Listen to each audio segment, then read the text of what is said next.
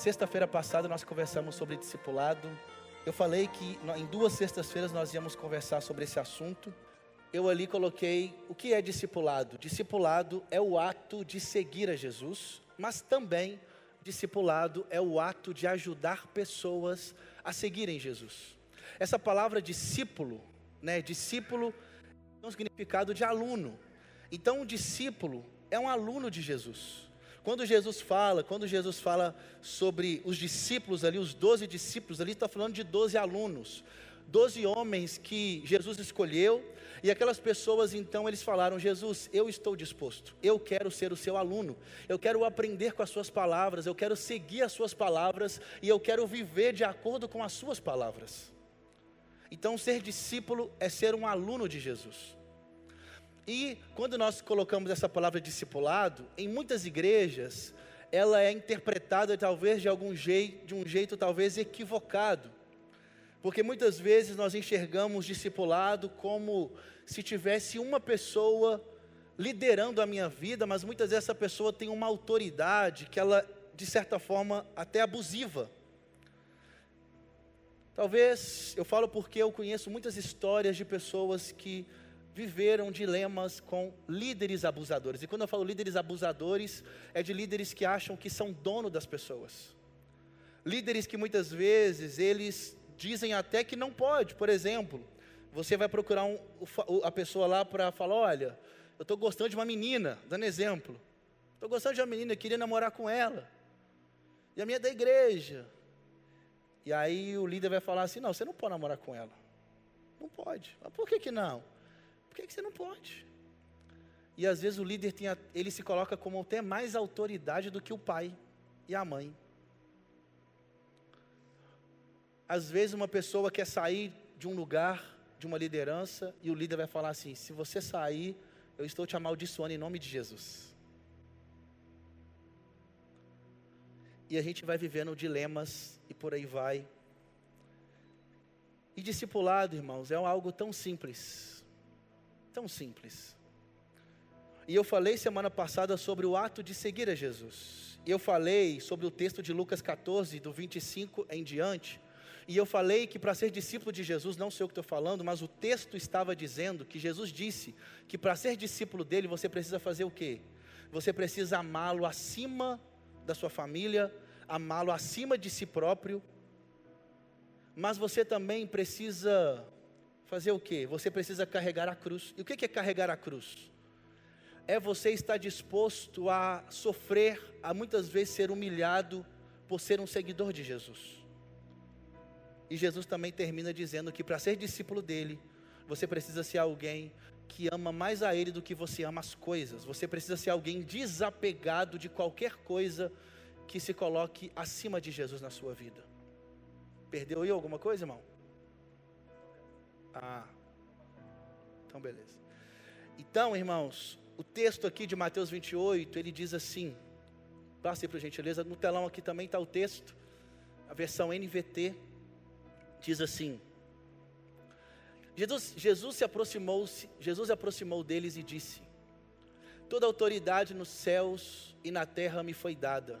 Portanto, vão e façam discípulos de todas as nações, batizando-os em nome do Pai, do Filho e do Espírito Santo.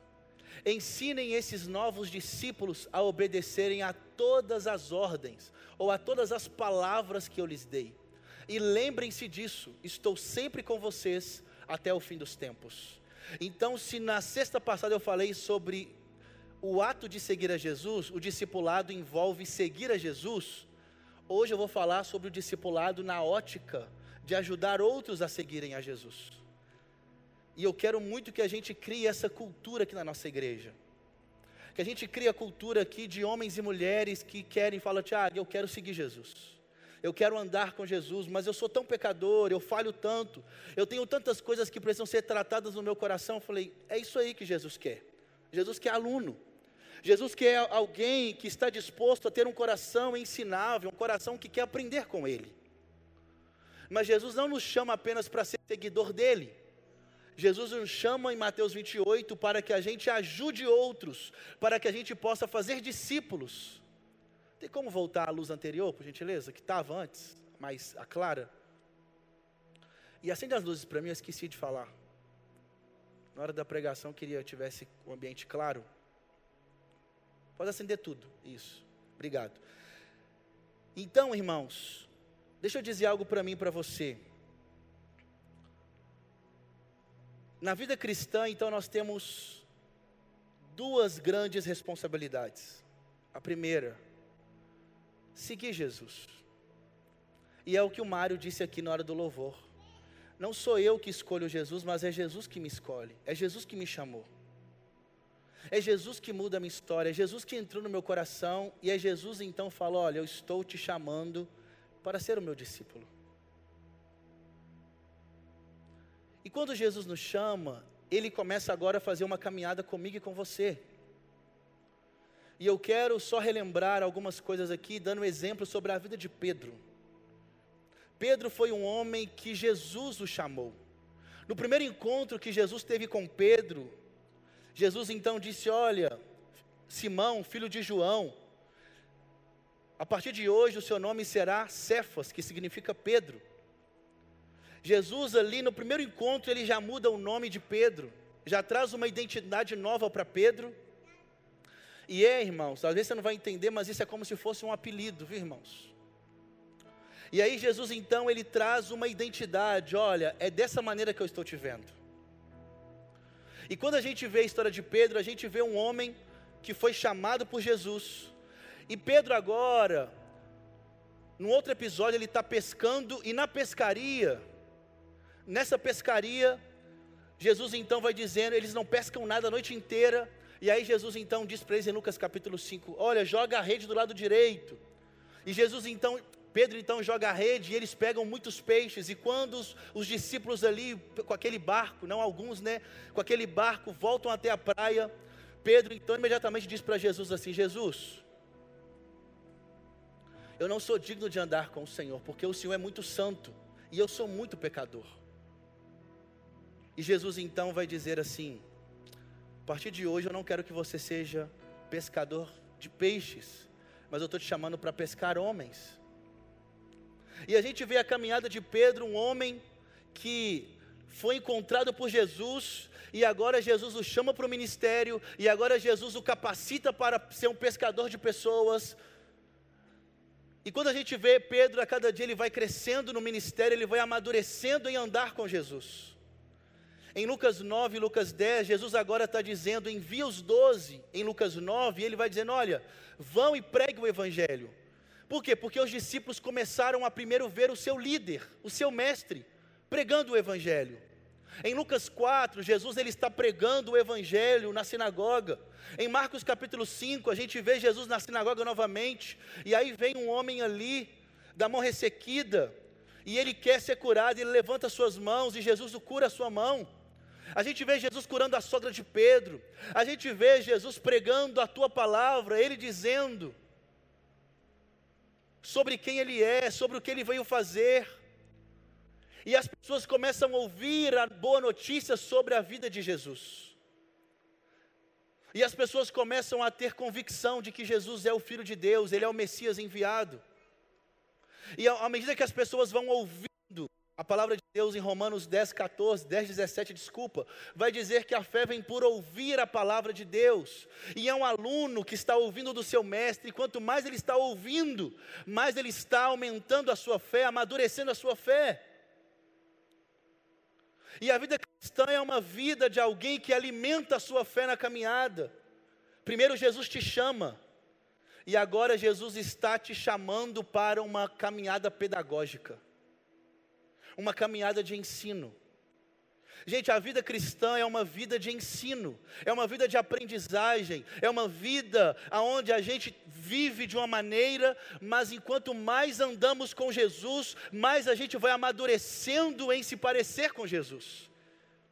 E vou dizer, esse é o propósito de Deus principal, é revelar a sua glória e fazer com que todo o seu povo se pareça com Jesus.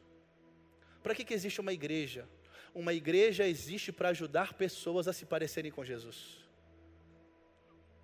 C.S. Lewis, num livro dele, cristianismo puro e simples vai dizer que só existe missão, só existe uma igreja, só existe as escrituras, tudo, tudo que Deus fez, Ele fez com o propósito de pessoas serem atraídas a Cristo e se parecerem com Cristo. Uma igreja, se o propósito dela é qualquer outra coisa que não ser fazer as pessoas serem imagem de Jesus, essa igreja não cumpre o seu propósito. Essa não é uma igreja de Jesus. Se uma igreja, o propósito dela é fazer dinheiro, ganhar dinheiro, ela perdeu o seu propósito. Se o propósito de uma igreja é simplesmente fazer eventos, vão fazer evento, vão fazer show, e vão ter multidão de pessoas, mas se o propósito não é que pessoas se pareçam com Jesus, aquela igreja perdeu o seu propósito. Se uma igreja é uma igreja que é de curas, você vai naquela igreja e tem pessoas ali que oram para que você seja curado, os enfermos vão ser curados nessa igreja, Glória a Deus, você pode ser curado. Mas se naquela igreja o propósito dela não é fazer com que você se pareça com Jesus através do ensino de Jesus, das palavras de Jesus, aquela igreja não está cumprindo o chamado dela que ela foi feita para fazer. E uma igreja existe. A Bíblia vai dizer quem fundou a igreja, o próprio Jesus. Em Mateus 16, 18, Jesus está dizendo que as portas do inferno não vão prevalecer contra a igreja.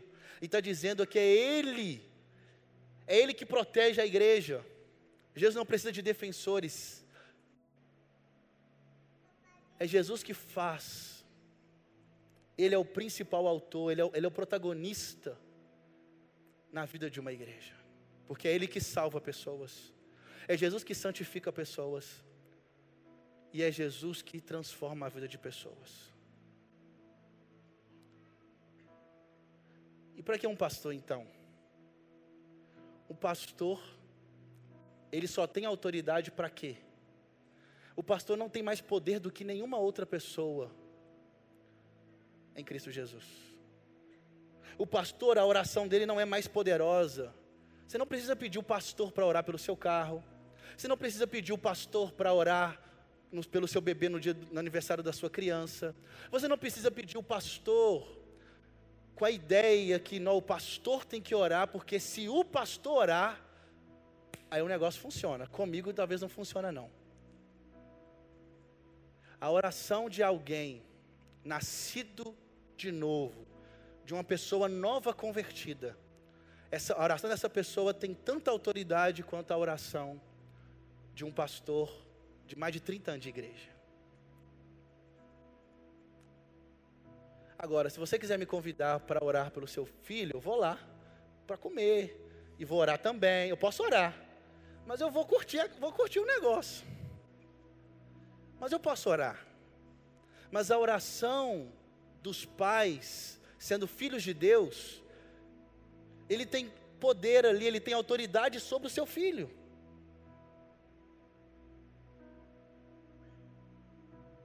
Mas o pastor, ele tem a responsabilidade porque pastor é vocação. É Deus que dá essa vocação, mas não numa vocação dele ser ter uma hierarquia de poder. A hierarquia pastoral não é hierarquia de poder, mas é uma hierarquia de serviço. Eu preciso ser alguém que me dedico mais no sentido de, de estudar as escrituras, para o quê? Para ajudar a comunidade a conhecer mais as escrituras. Eu preciso ser um pastor irrepreensível, segundo Timóteo. Para ser um pastor, existe critério. Tem que ser marido de uma só mulher, não apegado ao vinho. Tem que ser justo, íntegro. Não pode ser avarento, não pode ter apego a dinheiro.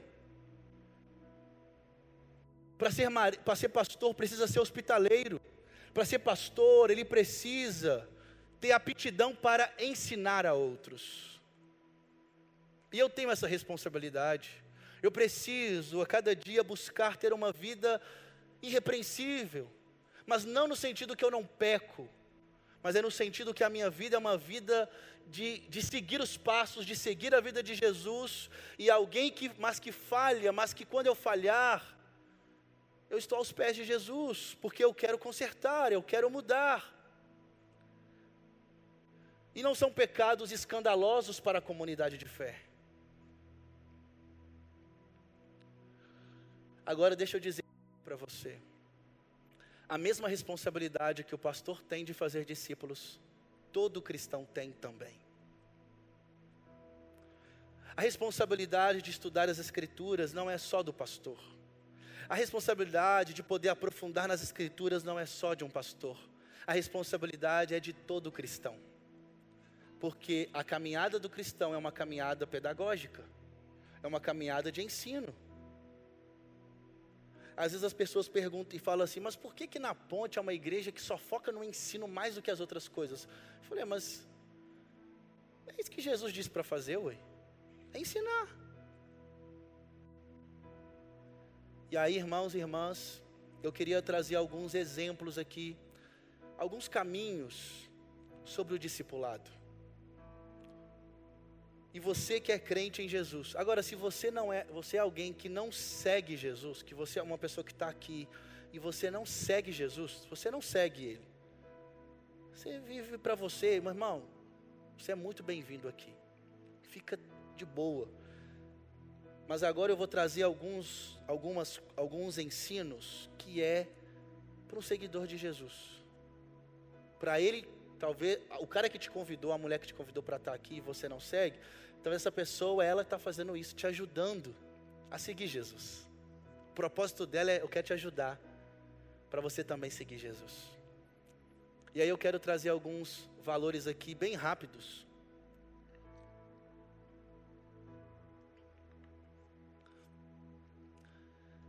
Fazer discípulos, como o texto disse, e só relembrando o texto, Mateus 28, qual é o contexto ali? É, último, é as últimas palavras de Jesus. Volta para mim para o versículo. As últimas palavras de Jesus depois de três anos e meio de ministério. É ou não é importante essas palavras, irmãos? As últimas. Antes de Jesus subir aos céus, ele já estava ressurreto, ele ia deixar os discípulos agora, para os discípulos poderem fazer tudo que Jesus ensinou por três anos e meio. E as últimas palavras, elas são muito importantes. É o resumão. É aquele livro que você está lendo e no final você está ali, a conclusão do livro. O que, que o autor entende que é muito importante de tudo que você aprendeu em três anos e meio, discípulo? Eu quero que você guarde isso aqui, ó. É as últimas palavras. E olha o que, que Jesus disse. Toda autoridade foi me dada no céu e na terra. Portanto, vão e façam discípulos de todas as nações, batizando-os em nome do Pai, do Filho e do Espírito Santo. Ensinem novos discípulos a obedecerem a todas as palavras, ordens que eu lhe dei. E lembrem-se disso, estou sempre com vocês até o fim dos tempos. Jesus está dizendo o seguinte: toda autoridade foi me dada no céu e na terra. O que, que é isso, irmãos? Literalmente, isso é literal toda autoridade que existe no planeta Terra, no universo, foi dada para Jesus. Jesus tem toda a autoridade. E Jesus está dizendo: diante dessa autoridade que Deus me deu, que o Pai me deu, é nessa autoridade, é nesse poder que eu estou enviando vocês. Para o quê? Para que vocês possam fazer discípulos. Agora, olha que legal. E isso é um movimento. Ele está dizendo: vão, vão, ou indo, ou ide. Qual que é a ideia disso? É a ideia que todo cristão, ou a igreja, ela tem uma responsabilidade de se movimentar em direção a pessoas não cristãs. Em Marcos 16, 15 vai falar: vão e pregue o evangelho a toda criatura. E esse vão, irmãos, é a ideia mesmo no gerúndio, é a ideia de você estar em movimento o tempo inteiro, e que enquanto você estiver se movendo, seja intencional em poder se aproximar das pessoas, para que elas possam ouvir o Evangelho e para que elas possam ser discípulas de Jesus.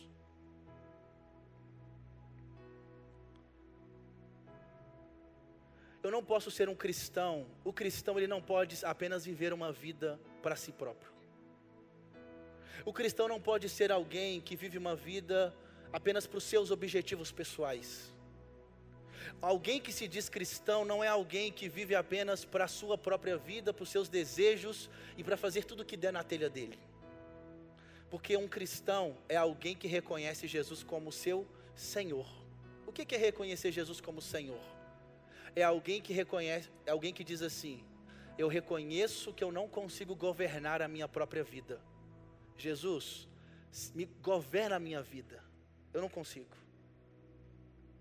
Como é que alguém que reconhece Jesus como Salvador é alguém que reconhece o que? Jesus, eu estou perdido e eu não consigo me salvar. Jesus, seja o meu Salvador. Esse é um cristão. Romanos 10, versículo 9 vai dizer que para alguém ser salvo é alguém que, ao ouvir o Evangelho, ele creu com o coração e ele confessou com a sua boca que Jesus Cristo é o seu Senhor e o seu Salvador. E aí Jesus está dizendo para os seus discípulos, para os seus discípulos, se você é discípulo de Jesus, se você é alguém que ser um aluno de Jesus, em andar seguindo as palavras de Jesus, ainda que você fale, presta atenção,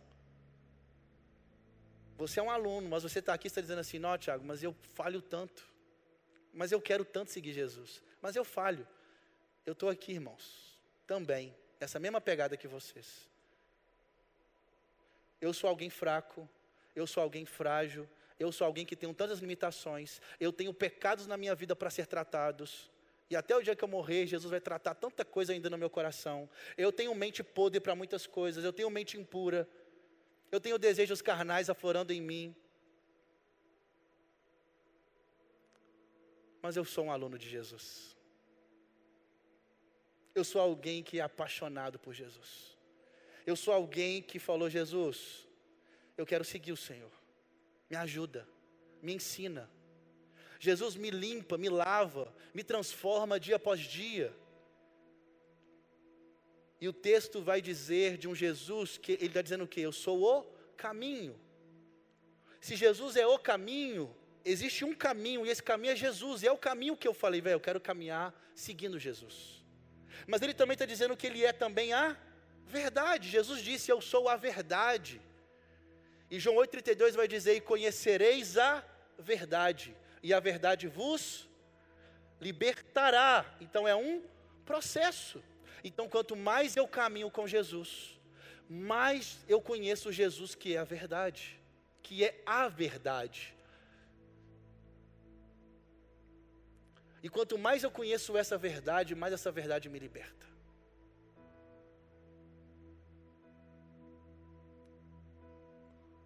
Todas as vezes que eu vejo os meus impulsos egoístas querendo aflorar, eu, corro, eu preciso de Jesus. Jesus me ajuda. Jesus é aquele que me liberta de mim mesmo, do meu egoísmo. Jesus é aquele que liberta do meu coração orgulhoso. Jesus é aquele que me liberta das minhas, de tantas coisas erradas, que o meu coração precisa ser tratado. E nesses 22 anos que eu ando com Jesus, gente, muita coisa foi tratada. Muita coisa. Muita coisa mesmo. Muita coisa. Eu sou alguém que casou aos 28 anos, sem nunca ter tocado numa mulher de maneira indevida. Mas eu fui um jovem preso em pornografia. Preso. Firme na igreja, mas a minha adolescência, o início da minha juventude foi alguém preso na escravidão sexual, na internet. Eu nunca toquei numa mulher porque eu tinha aquela coisa de casar virgem, mas a minha mente era tão impura quanto qualquer um.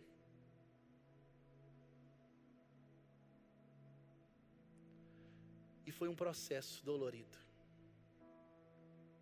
Foi um processo. É um processo. Tem coisas que é mais rápido, mas tem coisas que demora muito mais. Eu descobri que eu era orgulhoso para muitas coisas na minha vida, só que eu só descobri no casamento.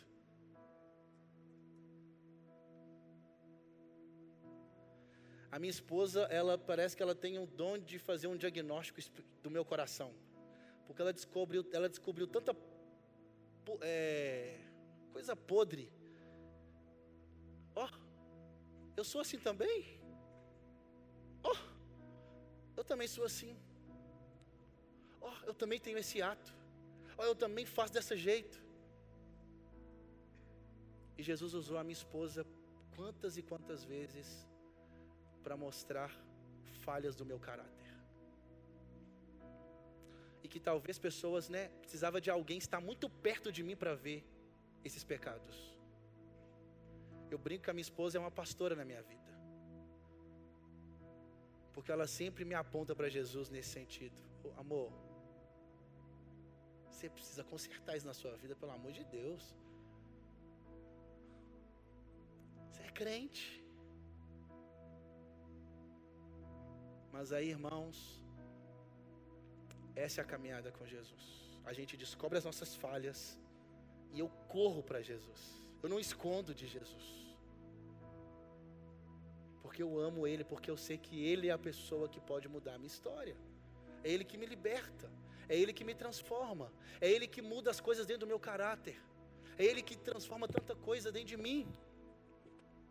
E aí, dentro dessa dinâmica, Jesus está dizendo Portanto, vão e façam discípulos. E fazer discípulos é aproximarmos de outras pessoas que não seguem Jesus ou que talvez não nem conheçam muito essa vida com Jesus. E eu quero muito que nós aqui, da nossa galera, cada dia a gente vai discipulando, se cuidando, fortalecendo uns aos outros, edificando uns aos outros, porque eu quero que semana, os próximos meses, né, eu falei ano que vem, nós vamos fazer um, movimento aqui de evangelismo aonde? Na comida de boteco. Nós vamos pegar nossos jovens e nós vamos para comida de boteco em todos os bares de Belo Horizonte e nós vamos chamar os caras para andar com a gente, para conversar, trocar ideia. E pouquinho em pouquinho nós vamos apresentando Jesus para as pessoas, o Jesus que conheço, o Jesus que mudou a minha história. Mas não só comida de boteco, vamos sair para alguns lugares para a gente poder ser intencional, que é o que Jesus disse: vão, vão, e vão não é ficar dentro da igreja. O vão não é a gente poder ter uma roda só de crente. Vão, essa coisa de andar só com crente não dá certo, não, irmãos. Tem que furar a bolha. Porque para o vão, o vão já está dizendo: vão para o mundo. Vão para pessoas que não me conhecem. Esteja no meio de gente que não sabe o amor que eu tenho por eles. E o olhar que a gente deve ter para pessoas que estão lá fora que não conhecem Jesus, não é de julgamento. Pelo contrário, o amor que Jesus nos ensina a ter por qualquer um que está do lado de fora é de misericórdia. Misericórdia, porque nós não somos melhores do que ninguém. O que nos alcançou foi graça. É Jesus que me chamou e chamou você, e Jesus nos chamou por graça. Você não fez nada e esse Jesus que me chamou, que chamou você, que está mudando a sua história, Ele está te chamando, Ele está me chamando, para que a gente fure essa bolha, saia dessa coisa só de crentez demais e se relacione com seus primos, com seus parentes, com seus amigos, com aquele colega seu do futebol. Se aproxime desse cara. Eu amo futebol. E eu amo e eu torço o melhor time, né? O Galo. Então, assim, o Atlético é uma boa estratégia para me chamar os meus amigos atleticanos para ir comigo para o estádio. E eu vou me aproximar desse cara intencional. Vão e façam discípulos. Mas discípulos de quem, irmãos? De Jesus. Batizando nome do Pai, do Filho e do Espírito Santo. O batismo é alguém que falou: Eu ouvi as palavras e eu quero seguir Jesus. Uma pessoa me falou do Evangelho, eu acreditei nessas palavras e agora eu quero declarar para todo mundo que eu pertenço a esse Jesus. E ele diz assim: E ensinem esses novos discípulos a obedecerem as minhas palavras. Então, qual que é a responsabilidade que eu vou ter agora com as pessoas que estão caminhando? que são novas, ajudá-las, ensinando elas a palavra de Deus. Obrigado, Paulo. Ensinando. A minha responsabilidade com Douglas é de ensiná-lo a cada dia mais e mais as Escrituras. É por isso que eu, não é só o pastor, mas é todos nós que se dizemos cristãos, precisamos mergulhar nas Escrituras. E quanto mais eu conheço a palavra de Deus, mais eu vou querer compartilhá-la com outro que não sabe talvez tanto. Que o mais maduro ajude o outro menos maduro na fé. E aqui a cultura nossa na ponte não é uma cultura do pastor discipular toda a igreja nós temos uma cultura que nós, como pastores, temos a responsabilidade de pastorear o rebanho que Deus deu para essa igreja. Mas a responsabilidade nossa é de ensinar a todos as Escrituras, mas não de maneira individual necessariamente.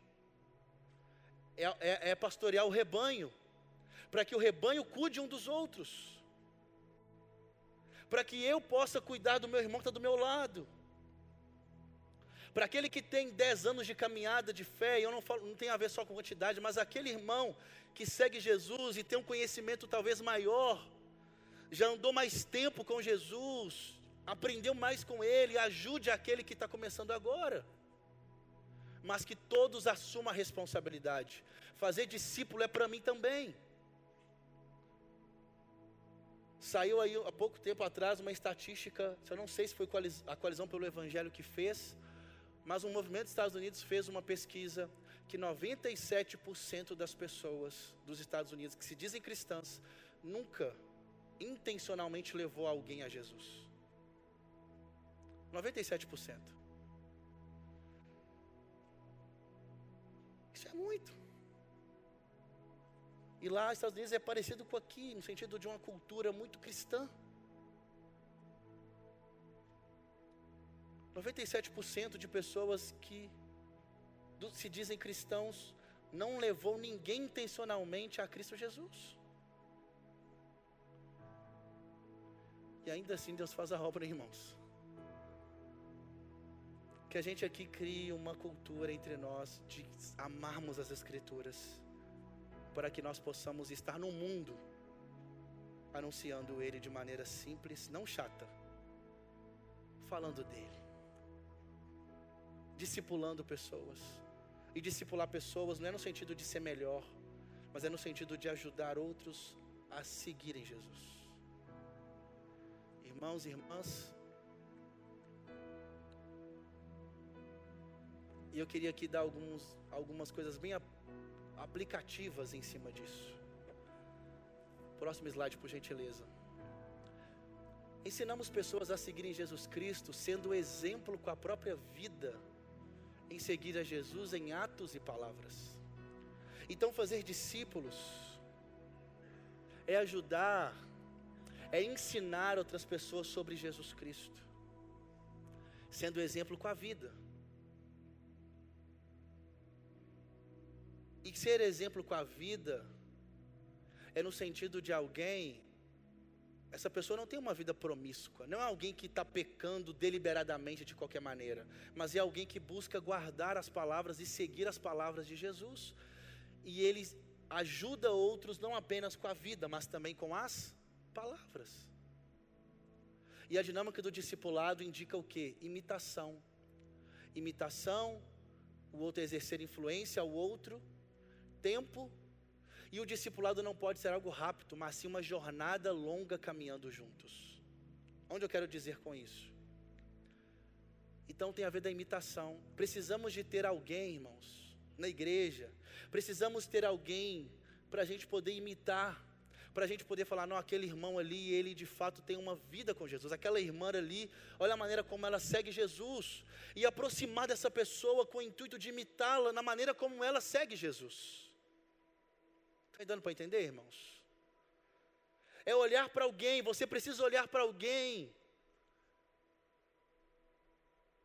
Quem que eu posso olhar que tem uma vida que segue Jesus, que anda com Jesus? Por isso que não é só o pastor, às vezes é alguém que está de seu lado. Talvez o cara que está do seu lado, a mulher que está do seu lado, ela tem uma vida que de amar a Jesus e você fala, não, eu preciso aproximar mais dessa pessoa porque essa pessoa é, é, é o instrumento de Deus nesse momento da minha vida para mim, mim se aproximar mais de Jesus. Precisamos uns dos outros. Eu falo porque Hoje eu caminho com o Pipe e com o Bruno. Talvez alguns aqui não devam conhecer. E o Pipe vai fazer 40 anos, o Bruno tem 44 anos. Mas não estou falando só de idade, mas eles têm uma experiência de vida cristã. Eles já passaram por muitas coisas que eu ainda não passei. Eu tenho 34. Eu sei muito menos sobre assuntos da Bíblia quando nós estamos, nós três, nós três somos os pastores aqui da igreja, quando estamos reunidos conversando. É nítido como os dois sabem muito mais das Escrituras do que eu sei. Quando eu tenho alguma dificuldade, alguma luta, eu tenho com quem abrir o coração e falar: meu irmão, eu estou precisando disso. Mas, por exemplo, não só os pastores, mas agora Deus levantou umas terças-feiras. Terças-feiras, alguns homens começaram a se reunir na casa do Mário. O Paulinho está lá, eu estou lá, e nas terças-feiras começamos a ir para a casa do Mário.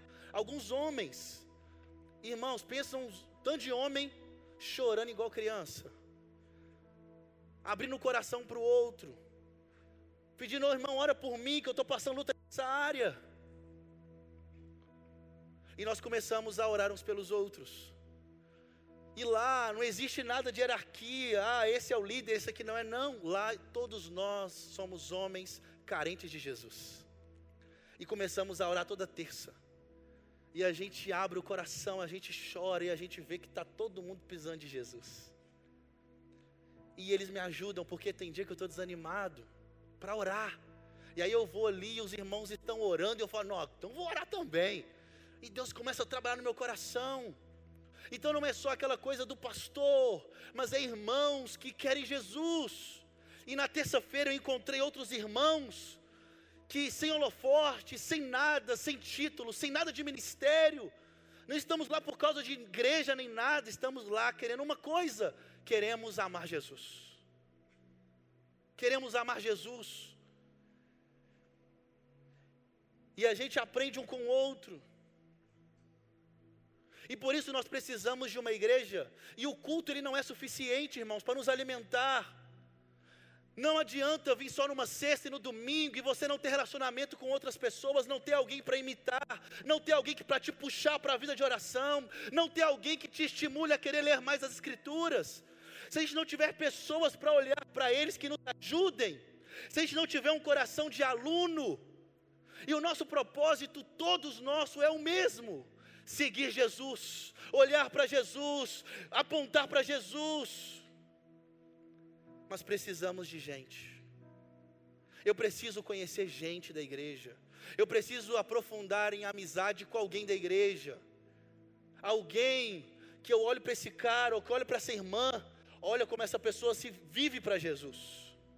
Porque às vezes a gente está seguindo alguém que se diz cristão e vive uma vida promíscua, e vive uma vida sem seguir as palavras de Jesus. Às vezes você se tornou amigo de um cara que cara mente, que esse cara faz um tanto de coisa e não se arrepende, o coração dele não é quebrantado, e essa pessoa bate no peito, fala que vai na igreja, faz um tanto de coisa, mas vive uma vida que não é a vida de um cristão. Eu não vou seguir esse cara. Eu não vou seguir uma pessoa que se acha ou que vive uma vida errada e quando peca, não se arrepende. Pelo contrário, eu quero andar com alguém que ainda que peque esse cara fala, mas eu quero Jesus. Eu preciso me arrepender. Eu preciso consertar minha vida. Eu prefiro andar com alguém com o coração quebrantado mas que está buscando todos os dias se parecer com Jesus. Precisamos de alguém para ser nossa influência, para nos influenciar. Mas a cultura do discipulado, no discipulado gera tempo. Não é de um dia para o outro. Não é fast food, irmãos. A gente hoje chega numa igreja e a gente tipo já quer que tudo aconteça. É processo. É processo.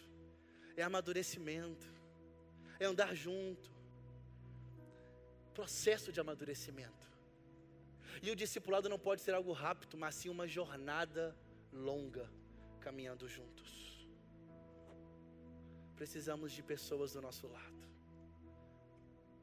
que orem com a gente, que no dia que eu estiver mal, esse cara vai me ligar, ou essa mulher vai me ligar e falar assim: meu irmão, aí, vamos orar, ué. Vamos buscar Jesus. Agora, a pior coisa é você vir, ser de uma igreja, você senta toda vez no último banco, nada contra que está no último banco, não, tá, irmãos? Só dando um exemplo.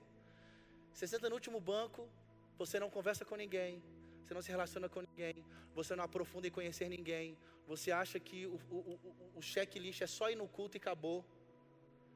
Passa-se um, dois, três anos, você está na mesma igreja e você fala, ah, ninguém se importa comigo.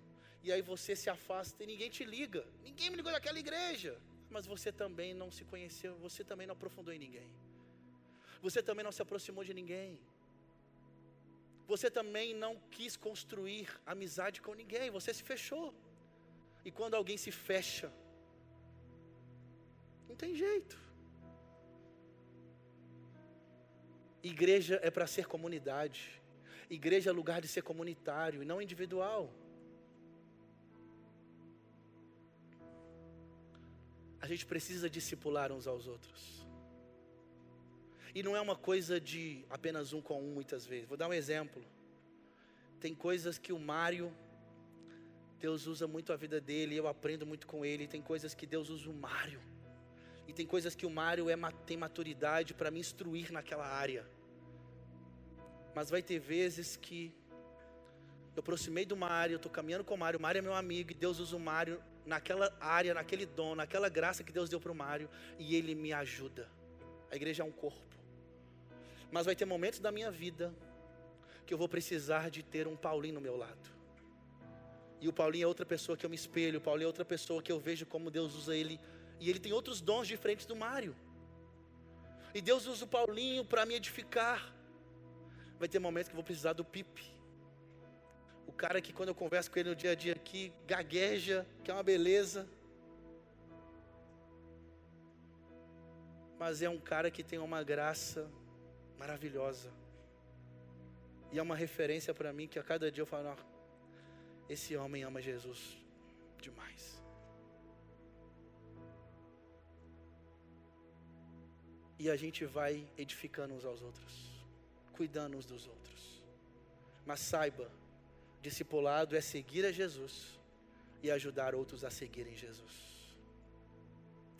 E aqui eu termino com quatro aplicações práticas para o discipulador. Para você que deseja ajudar outros a seguirem Jesus, você precisa ter o que, irmãos? Uma vida de oração. Você precisa orar. Orar. Mas você também precisa querer o que? Ler as escrituras, conhecer as escrituras. Por quê? Para que quando você aconselhar outras pessoas, não seja apenas um bate-papo de clube social ou conselho humano. Sabe a ideia de conselho humano? Não, porque o discipulador não é um psicólogo. O psicólogo tem a sua área, ele é profissional para isso. E ele dá conselhos profissionais, práticos ali naquela área da psicologia. Um discipulador é diferente, irmãos. Um discipulador é diferente por quê? Porque ele, o que, que ele passa para o outro? As escrituras. O conselho dele é a partir das escrituras. Não é conselho simplesmente, ah, eu acho que é isso. Não, o que, que a Bíblia diz? O discipulador é essa pessoa que, o que, que a Bíblia diz? Tiagão, estou vivendo um dilema, tal, que, que, a Bíblia, que, que a Bíblia diz sobre esse assunto? E a gente precisa ser pessoas que vai aconselhar outras pessoas de acordo com as escrituras. Aqui na igreja, dia 6 de agosto, vai ter um encontro de psiquiatras e psicólogos. Por quê? Porque na nossa igreja nós temos o gabinete pastoral, mas nós entendemos que os pastores, o papel deles é aconselhar de acordo com as escrituras. Mas nós entendemos a importância da terapia, do psicólogo, do psiquiatra, do psicanalista na vida do cristão também como é importante. Mas essas, essas funções trabalham numa função, numa área, ela tem uma responsabilidade específica. E nós, muitas vezes, nós pastores vamos aconselhar nas escrituras. E vai ter alguns, alguns irmãos que nós vamos aconselhá-los, que vamos falar assim: olha, eu consigo te aconselhar nas escrituras assim.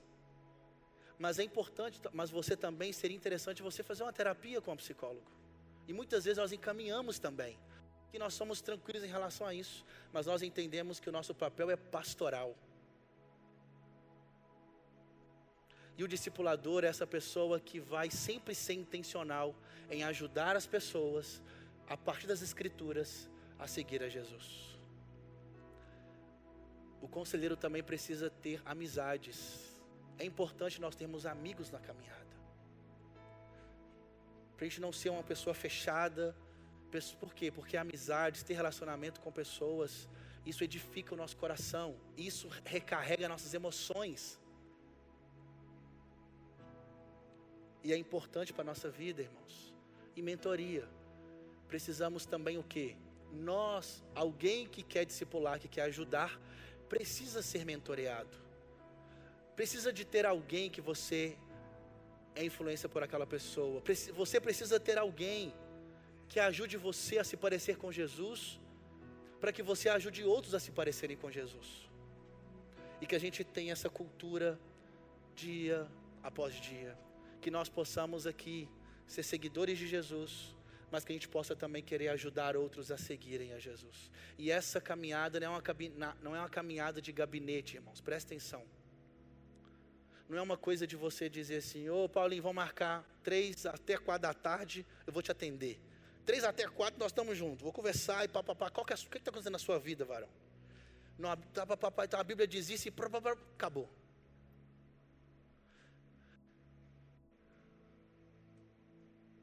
Não é dessa maneira necessariamente. A gente pode fazer dessa maneira? Pode, mas isso é um aconselhamento e ponto. Está dando para entender? Não é uma caminhada. Aqui na igreja nós temos gabinete pastoral dessa maneira. Nós temos aqui pessoas da igreja que querem conversar com o pastor, a gente pode, a gente marca e a gente conversa.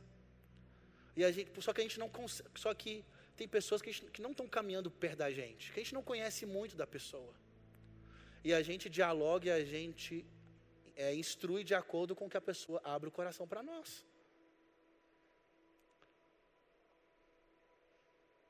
E não é errado isso, mas a gente quer, eu quero propor para nós aqui nas sextas-feiras.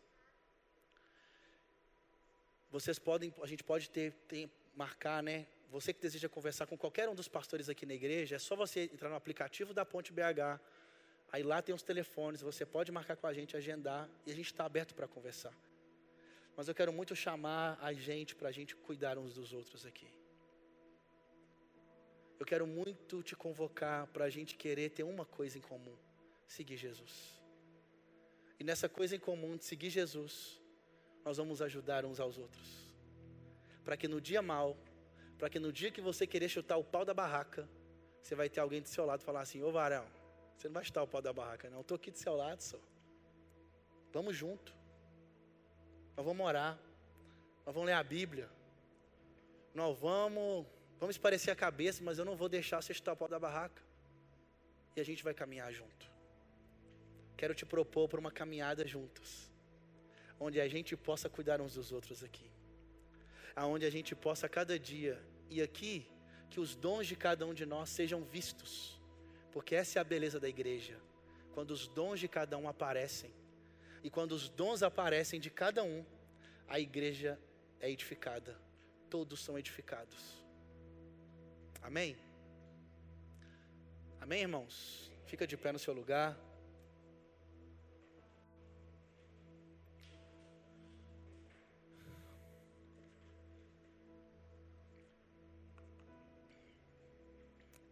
E olha que legal. É,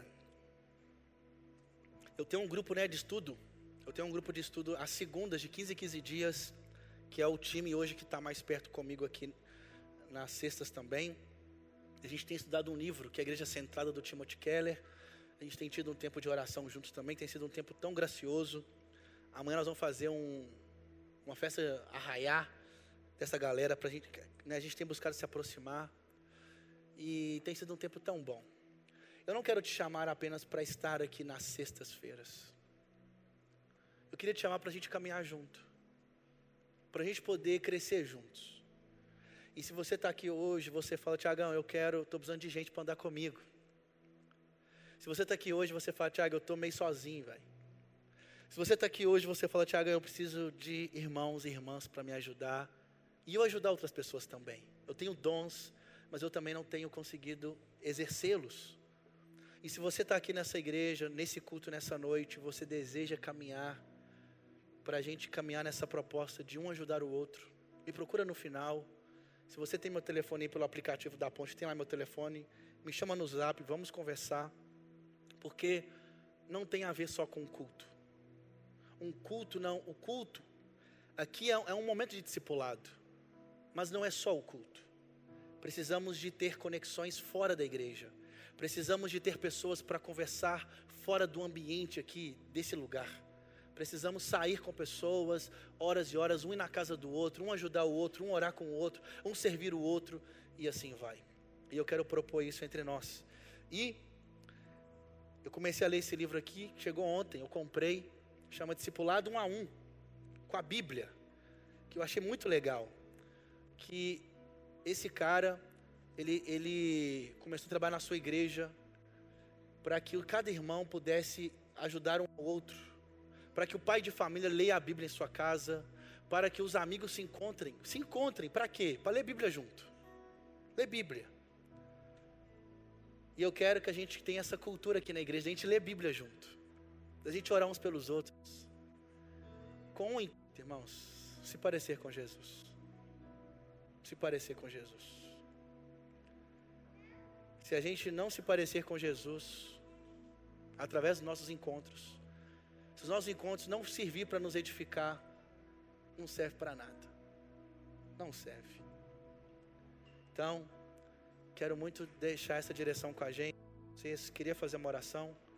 O Mário vai cantar uma música. Só orar primeiro, aí você canta. Amém? Queria que você curvasse a sua cabeça onde você está, por gentileza. Senhor, hoje foi um conselho mensagem hoje foi um conselho para a nossa igreja. E o intuito desse conselho é apenas um, Senhor. O Senhor sabe do meu coração. É que a gente possa seguir Jesus. É que a gente não seja seguidor nominal. Que todos que estão aqui, que a gente não seja apenas seguidores apenas de palavras, mas vivem isso.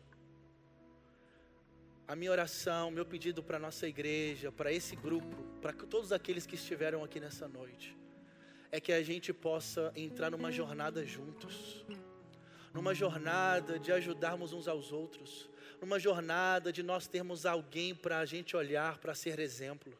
E a gente só consegue crescer quando nós estamos em comunidade, Senhor. A beleza da igreja é a beleza de andarmos em comunidade. A beleza da igreja é a beleza de nós andarmos no coletivo. A beleza da igreja é a oração de Jesus, Pai nosso.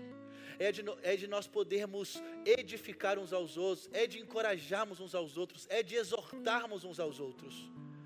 Pai, levante aqui homens e mulheres que queiram seguir o Senhor de todo o coração e que essas pessoas não vivam apenas para si próprias em seguir o Senhor, mas que elas também queiram ajudar outros, que elas também abram suas casas, que elas também abram as suas vidas, que elas também queiram compartilhar da sua vida para o próximo. E eu vejo aqui, Senhor, que muitos aqui têm medo, têm medo, têm medo, porque ah, eu não sou capaz disso.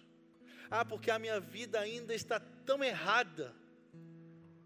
Eu estou te convidando, meu irmão, minha irmã, para a gente seguir junto. Vamos junto nessa empreitada, mas não fique sozinho, não fique sozinha. Não continue fechada no seu coração, no seu mundo. Não, pelo contrário. Vamos juntos em comunidade. Que a gente tenha alguém para confessar pecado, que a gente tenha alguém para falar das mazelas do nosso coração e falar: meu irmão, ora por mim, porque está tão sujo o meu coração. Levante aqui uma geração de homens e mulheres com a vida que vive na verdade, com transparência, Senhor. Mas homens e mulheres que caem, mas que quando cair, o coração está quebrado, triste, abatido, porque pecou contra o Senhor. E essa pessoa decide, decide mudar. Mas, Senhor, Eu oro se há lobos no nosso meio, se há homens e mulheres que vivem uma vida promíscua e não quer te seguir. Ah, Senhor, tira essas pessoas do nosso meio, Deus. Tira.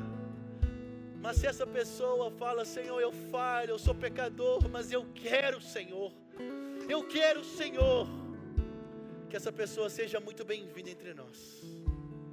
Que aqui a gente possa se unir por um, único mesmo, por um, por um propósito. Sermos parecidos com Jesus.